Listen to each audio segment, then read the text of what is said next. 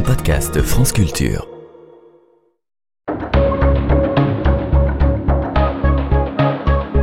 Les pieds sur terre. Sonia Kronlund. C'était avant les agriculteurs en colère, mais ça n'est pas sans lien. Au mois de novembre et décembre 2023, le Pas-de-Calais a connu des pluies exceptionnelles. Un pic pluviométrique sur tout le territoire qui a gorgé les sols et rempli les nappes phréatiques. Un pic exceptionnel auquel il faut ajouter les pluies habituelles, l'urbanisation, la bétonisation de certaines zones et l'artificialisation des sols qui les empêchent d'absorber ce surplus de pluie. Alors, les rivières comme l'Aa ou la Lys ont fini par déborder. D'abord aux alentours du 10 novembre, puis rebelote fin décembre aux alentours du 31. De nombreuses communes ont été touchées autour de Saint-Omer. Certaines habitations ont donc été inondées une fois, puis deux. Les inondations sont-elles liées au changement climatique À cette question, la chercheuse en hydrométéorologie, Florence Abette, répond oui sur le site de l'INSU, qui est l'Institut national des sciences de l'univers et qui publie des petites notes très pédagogiques et illustrées que je vous recommande. Et si nous ne faisons rien, explique ces dessins fort savants, on peut s'attendre à ce que les inondations ne diminuent pas. L'élévation relative du niveau de la mer augmentera la fréquence et l'intensité des inondations côtières. Et notre atmosphère plus chaude contiendra plus de vapeur d'eau, engendrant de plus en plus d'inondations pluviales. Pour l'heure, on constate les dégâts et on part à Arc et à Terouane avec Justin Morin. Je suis euh, Christian Dirix, j'ai 78 ans. Je suis retraité coiffeur. J'ai toujours été coiffeur à Arc et disons, euh, j'ai travaillé avant de m'installer à mon compte 9 ans avec mon père qui était aussi coiffeur et j'ai travaillé ici jusqu'en 2005. Disons, je, je, suis le plus ancien de la rue et je suis né dans cette rue-là et mon père est né dans cette rue-là aussi. C'est pour ça que j'y suis attaché. Cette maison, disons, c'est une maison de famille. Cette maison-là, c'était la maison de ma grand-mère. Quand ma grand-mère est décédée, mes parents ont repris la maison. Ils ont fait tous les travaux nécessaires, c'est-à-dire euh, installer euh, le carrelage, euh, la salle de bain, le chauffage central. Tous les travaux avaient été faits. Et mes parents, ils ont vécu là-dedans jusque... Mon père est décédé en 2000. Hein, et donc après, bah forcément, comme euh, je suis seul, c'est la maison mes revenus. Et depuis 2000, bah, c'est moi qui étais dans cette maison, que je bricolais sans arrêt dans cette maison, quoi. La maison est agréable parce qu'elle est en plein centre-ville et dans une rue qui est relativement calme. Et quand on est derrière, euh, on est en pleine nature parce que ce sont tous des jardins qui sont les uns près des autres. On est, disons, à, à 150 mètres de l'hôtel de ville, de la Grand Place. Et puis, ben, on est là dans le calme. Il y a des arbres, il y a des oiseaux, il y a tout. C'est, c'est vraiment une maison qui est très agréable. En plus, il y a tous des souvenirs. Euh, dans cette maison, elle était, j'avais encore des meubles de ma grand-mère, j'avais encore des meubles de mes parents, j'avais, tout, tout était là, tout plein de souvenirs.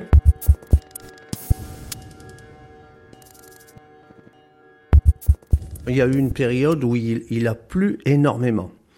Je le disais toujours ici à ma femme, mais de où elle vient cette eau? C'est tous les jours, tous les jours, tous les jours qu'il pleut. Et donc, euh, au bout de la rue, il y a là la rivière hein, qui prend sa source là-bas dans le Pas-de-Calais à Bourte et qui s'en va directement là-bas se jeter à la mer du côté de Gravelines. Il y a plus, il y a plus, il y a plus énormément et il est arrivé que là a débordé. Mais alors là, c'est arrivé en une nuit de temps. On a eu un mètre dix d'eau dans la maison. Et puis, ben, on met des sacs devant les portes pour protéger, mais vous savez, c'est toujours pareil. On met des sacs, ça tient un moment. Il y a un petit filet d'eau qui passe. Après, le filet d'eau s'agrandit, mais une chose qu'il faut penser, c'est que maintenant, avec le système de tout à l'égout, ben, l'eau remonte aussi bien par la baignoire, par le bac à douche, par les toilettes. Donc, vous avez belle à mettre des sacs devant la porte ça passe ailleurs. Après, derrière, vous avez les jardins. L'eau arrive dans les jardins parce que forcément, ça passe partout. Et puis, bah, l'eau, elle rentre aussi bien par la porte de derrière. Quand je suis arrivé, on m'avait dit que l'eau allait monter, donc j'avais posé mon saxophone sur la table de salle à manger. Là, j'ai vu ma caisse de saxo flotter dans la maison comme un cercueil. Bon, je l'ai pris, j'ai essayé de le mettre euh, un peu plus haut, mais disons que ben, le saxo y avait pris l'eau, quoi. Alors le saxo plat de boule, ça fait mal au cœur, surtout que ce saxo j'y tiens parce que c'est un saxo que j'ai eu quand j'ai quitté l'armée en 1966 et depuis 1966 j'ai ce saxo. Et puis là de le voir dans cet état-là, ça ça fait mal au cœur, quoi. C'est incroyable la force de l'eau parce que tout flotte dans la maison. Et puis alors, vous retrouvez de l'eau partout. Il y en a partout, partout, partout, partout. C'est-à-dire que oui, quand on voit ça, on est déballé. C'est tout est dessus dessous. Vous avez des souvenirs, comme je disais tout à l'heure, des albums photos. Hein, bon, tout, tout ça, ça a été dans l'eau. Bah, vous, vous, les photos bah, sont délavées, il n'y a plus rien, c'est de la boue. C'est toutes mes partitions de musique, ils ont été dans l'eau. Vous les prenez, bah, tout, tout s'arrache, il n'y a plus rien. Euh, ça n'a pas de valeur euh, marchande, mais en réalité, c'est des souvenirs qu'on aurait aimé garder et malheureusement, on a tout perdu. Donc une fois que l'eau elle est partie, qu'est-ce qui vous reste dans la maison? De la boue. Alors de la boue, il faut prendre un raclot. On racle, on racle, on racle pour foutre la, la boue dehors. Et après, il faut commencer à nettoyer avec des serpillères. Parce que on racle, mais c'est pas impeccable. Donc après, il faut nettoyer avec des serpillères pour enlever cette boue, mais c'est une boue qui colle, c'est une boue qui glisse, c'est, je sais pas, parce que dans cette boue, il y a de tout, c'est la rivière qui déborde, mais il y a de tout, je vous dis, ça remonte par les égouts, c'est tout. C'est dégueulasse, voilà, c'est ça. c'est, non, c'est, c'est affreux, quoi, c'est, hein. Mais disons que, et une fois que vous avez tout nettoyé, trois semaines après, alors là, on a eu la dose là, mais moi je pense qu'il y a dû avoir un lâchage quelque part, parce que l'eau, c'est pas normal que l'eau, elle est arrivée comme ça. J'ai eu un mètre cinquante d'eau dans la maison la dernière fois. Moi, j'ai jamais vu, je vous dis, je suis né dans cette rue, je n'ai jamais vu de l'eau comme ça dans cette rue. C'est un mètre cinquante, c'est affreux, c'est affreux. À tel point même que j'avais eu des waders à ce sont des grandes bottes qui vont jusqu'en dessous des bras. Et le dimanche, euh, quand j'ai voulu aller dans la maison, je suis arrivé dans le milieu de la rue et puis j'avais de l'eau presque jusque au-dessus de la taille. Bah, j'ai fait demi-tour parce que j'ai eu peur. Heureusement que mes parents, qui étaient quand même des gens déjà à l'époque âgés, n'ont pas connu ça parce que je sais pas s'ils auraient supporté ça de voir euh, euh, une quantité d'eau comme ça dans la maison. 1m50 là, ces derniers temps, c'est énorme.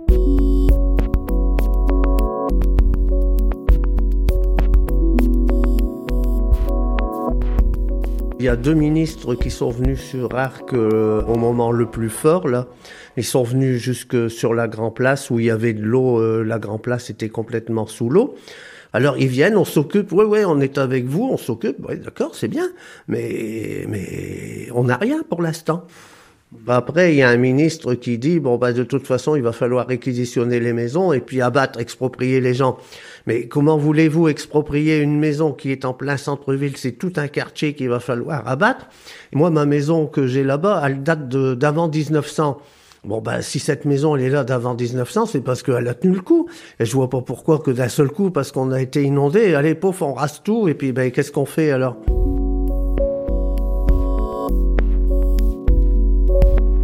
Ben, moi, je suis à combien Allez, je vais dire à, 150 mètres de la mairie. Et la mairie, elle est encore plus près de la rivière carrément. Et d'ailleurs, la mairie a été inondée. Donc, si on démolit la maison, ben, il va falloir démolir la mairie. Alors, on dit, avec le réchauffement climatique, il va pleuvoir plus et ça risque de revenir. Mais s'il pleut plus, ben justement, il faut prévoir. C'est vrai que j'ai vu il y, a, il y a très très très longtemps de ça une émission à la télé où il y avait un vieil Indien qui venait d'Amazonie l'Indien euh, avec euh, le, plateau, là, vous savez, bon. Et il disait, euh, ça, ce sont des gens qui ont peut-être pas été à l'école longtemps, mais qui connaissent quand même très bien la nature. Et il disait qu'avec le réchauffement climatique, on est appelé à avoir des grosses chaleurs, des grosses pluies, des gros coups de vent. Ça serait pas forcément plus chaud, mais disons le, un temps qui serait très changeant des pics. Mais euh, bon, bah, si c'est ça, bah oui, mais à ce moment-là, il faut prévoir.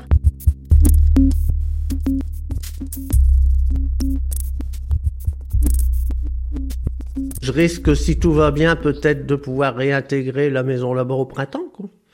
Moi, personnellement, euh, la maison là-bas, il y a encore beaucoup de choses à faire. Dans la salle de bain, toutes les faïences, tout, tout, on enlève les placos, mais on enlève les faïences, forcément. Donc il va falloir remettre des faïences dans la salle de bain. La cuisine, bah, devoir changer tous les meubles de cuisine qui ont été dans l'eau, puis ça, bah, c'est, c'est du bois, c'est de l'aggloméré, c'est foutu.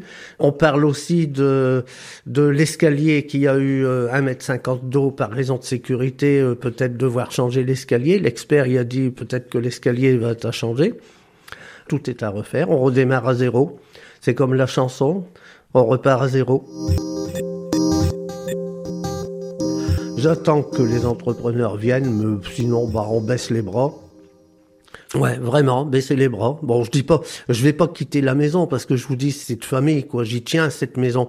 Mais là, vraiment, euh, on, reprendra. Hein. Mais pour l'instant, on a le dégoût.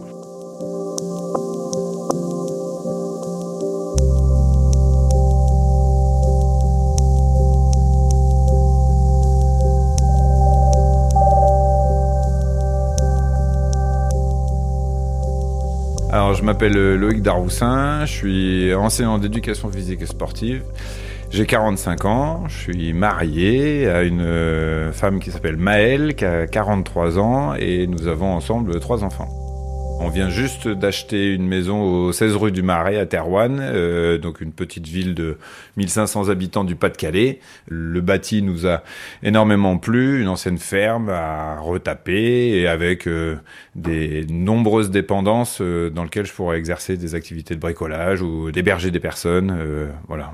Nous, on, a, on achète le 27 octobre en sachant dans les documents notariés qu'on est en zone exposée aux inondations, mais on signe les yeux fermés par les témoignages de voisins qui n'ont jamais vu ça, de monter des eaux de ce petit rue depuis 80 ans. Le voisin d'en face est né dans la maison, a été exploitant ensuite dans la maison.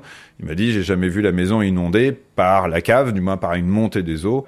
Une semaine d'emménagement, chacun a son lit, chacun a son bureau, on a un endroit pour manger. C'est bon, reprise des cours. Et euh, le 10 novembre, inondation. Ça fout les boules. On paye des assurances qui doivent nous venir en aide. Donc moi, à l'OMAIF, euh, ce soir, je ne peux pas dormir chez moi. Qu'est-ce qui se passe? L'assurance prend la suite de l'hôtel et le dimanche soir, donc huit jours après les inondations, on réintègre une partie de la maison. Les enfants ont repris l'école, eux, depuis le mercredi, et moi, je rattaque le travail.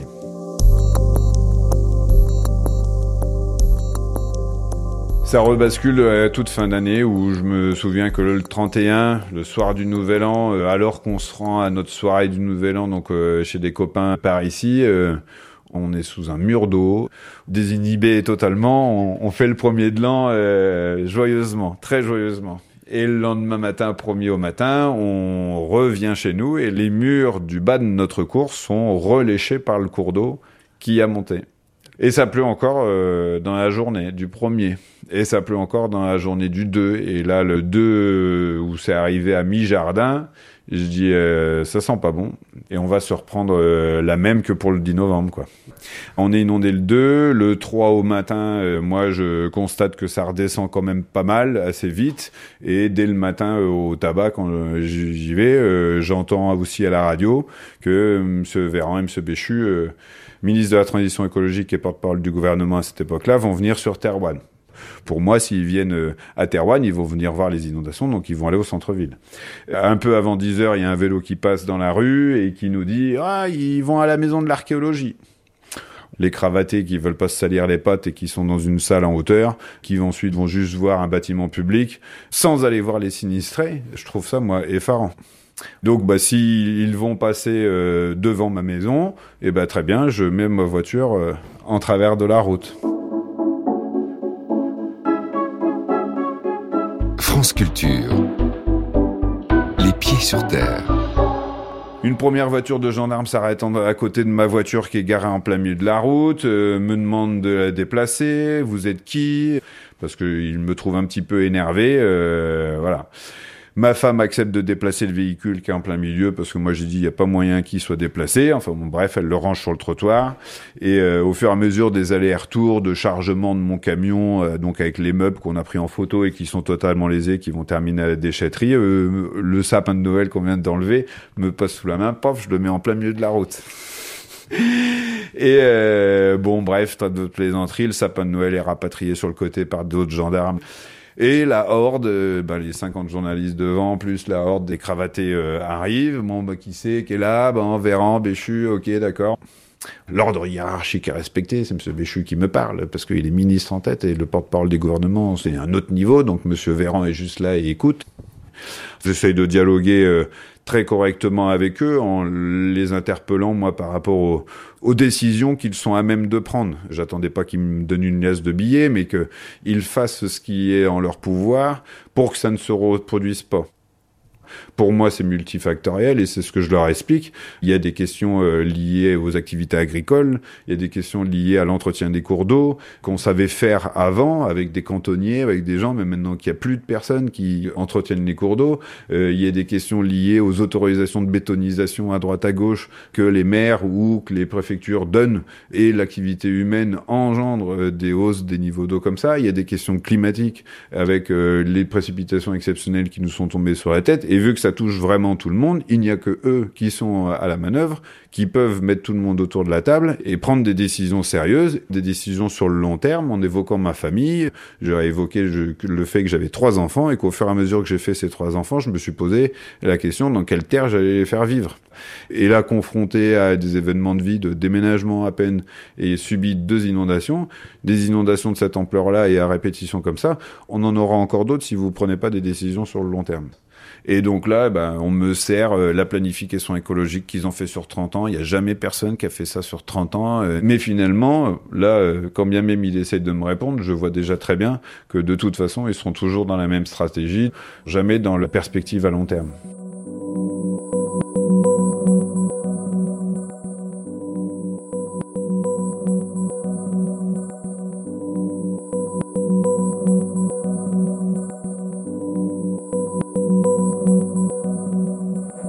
Sur l'épisode du 10 novembre, on a pris 291 millilitres d'eau en 10 jours sur le triangle Saint-Omer-Dunkerque, euh. Donc sur ce triangle-là, 291 millilitres en 10 jours, alors que normalement on prend 90 millilitres au mois. Sur des averses éparses, nos terres sont capables d'absorber ça. 291 millilitres, c'est pas possible d'absorber ça. Donc euh, nous, effectivement, je me prends pour une victime climatique.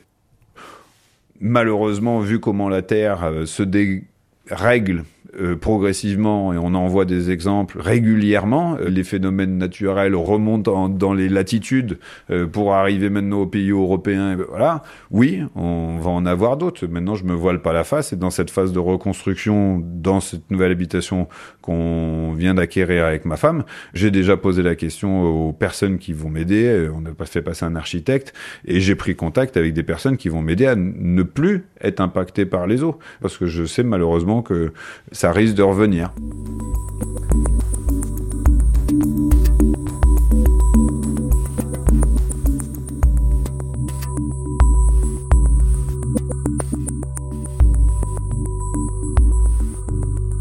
Je m'appelle Marc, j'habite euh, Arc dans le Pas-de-Calais.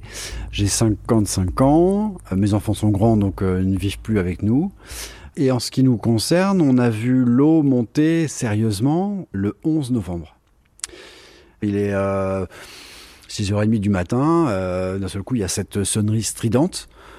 Sur nos téléphones, moi je suis avec mon épouse, donc simultanément, c'était vraiment géographiquement localisé. Attention, forte crue, soyez vigilants. Donc on sait ce qui nous arrive. Et puis deux heures plus tard, rebelote, de nouveau le même signal. En même temps, on n'y croit pas, ce n'est jamais arrivé. Moi, ça fait dix ans que j'habite sur euh, la ville d'Arc et on n'a jamais vu ça. Donc, euh, à un moment donné, quand on voit ce texto et quand on regarde le niveau de la rivière, qui est certes haut, mais rien de dramatique, on se dit, ils font erreur, euh, ça va arriver, ça va pas arriver. On est un peu dans les expectatives.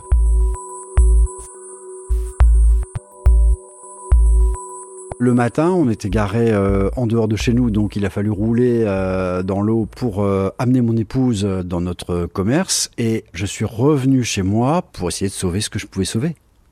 Ça va très vite.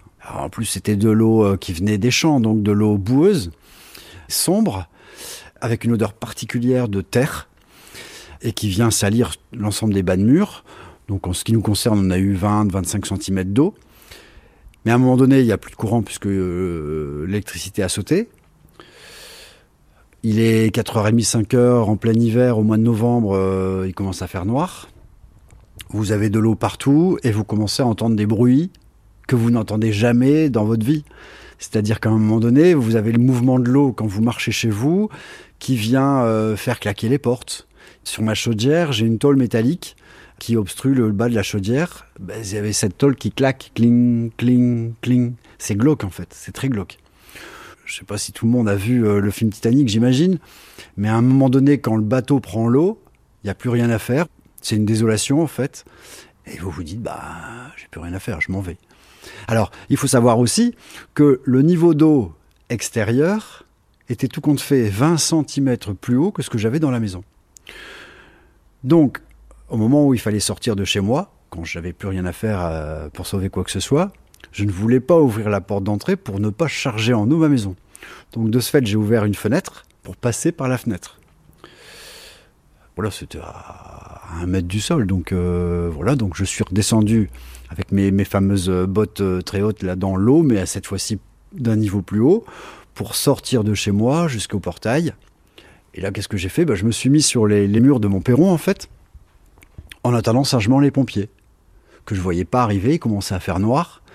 Donc appelé mon épouse qui a elle-même appelé les pompiers et ils sont arrivés me chercher en bateau.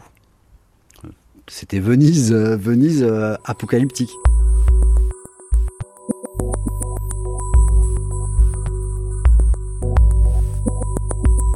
C'est une désolation de voir un quartier, une maison sous l'eau.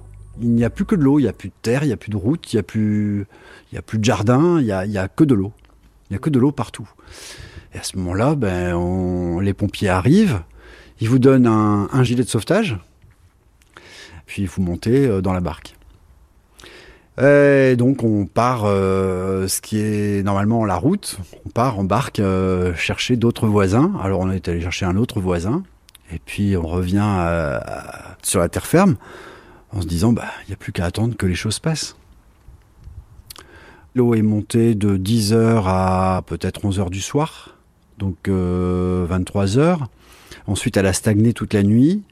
Et le dimanche matin à 9 heures, il n'y avait plus d'eau nulle part.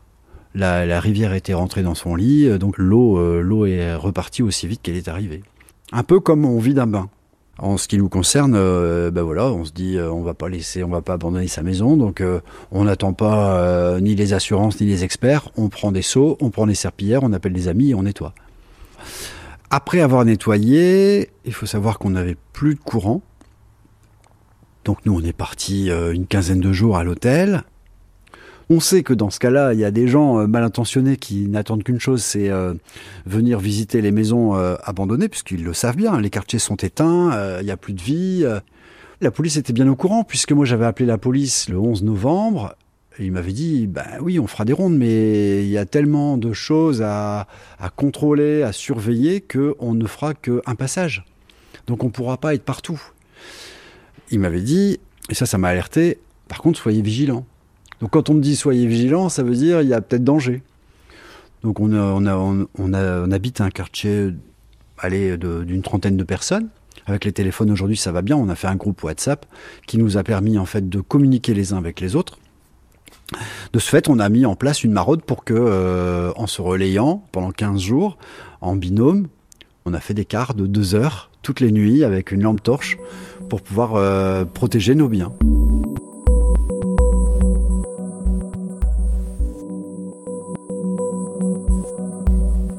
Binôme avec euh, quelqu'un du quartier.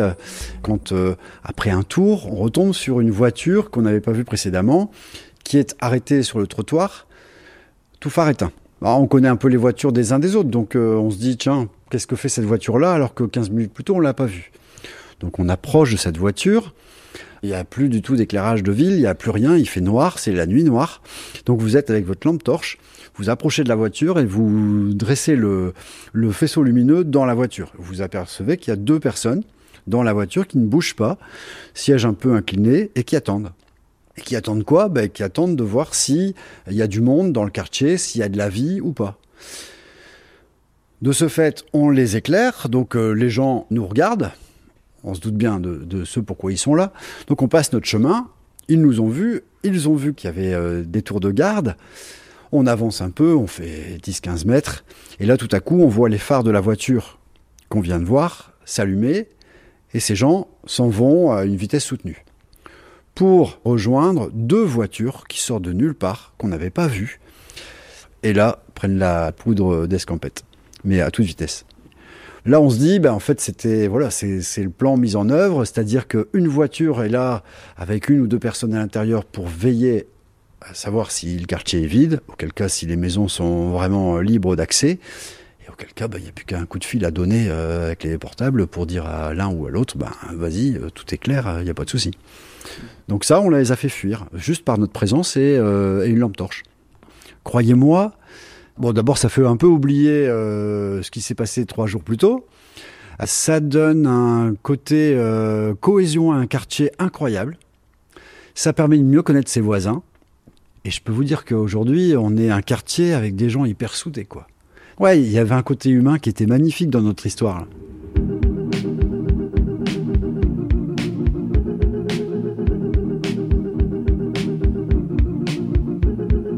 Make your way to the basement, say hi to the queen.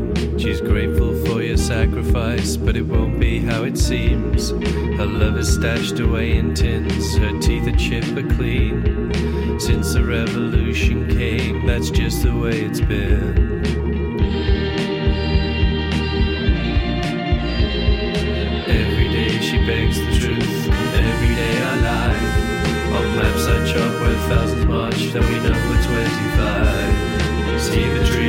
See their branches burning bright with Palestinians. I would not tell lies to you. I would love her here today. Sometimes when her eyelids fall, I don't know what to say. The queen is here, crowned in complacence, an empty throne astride. Please entertain her vanity and its many blushing brides. I close my eyes and it's hearing me, an ornate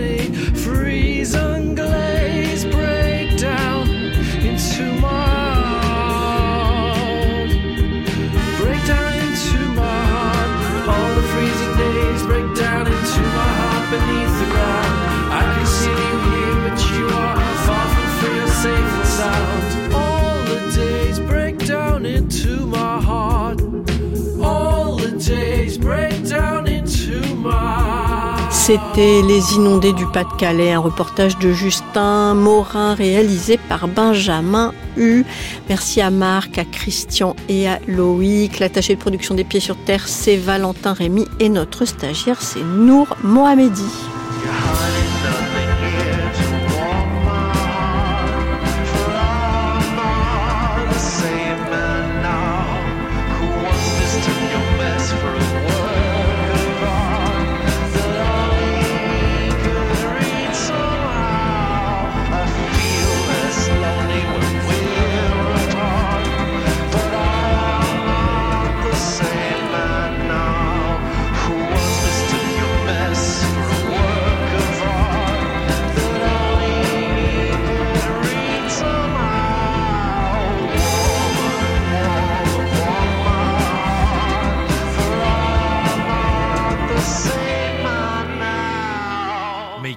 To the basement, say hi to the queen. If she feigns an interest, don't dwell on where she's been.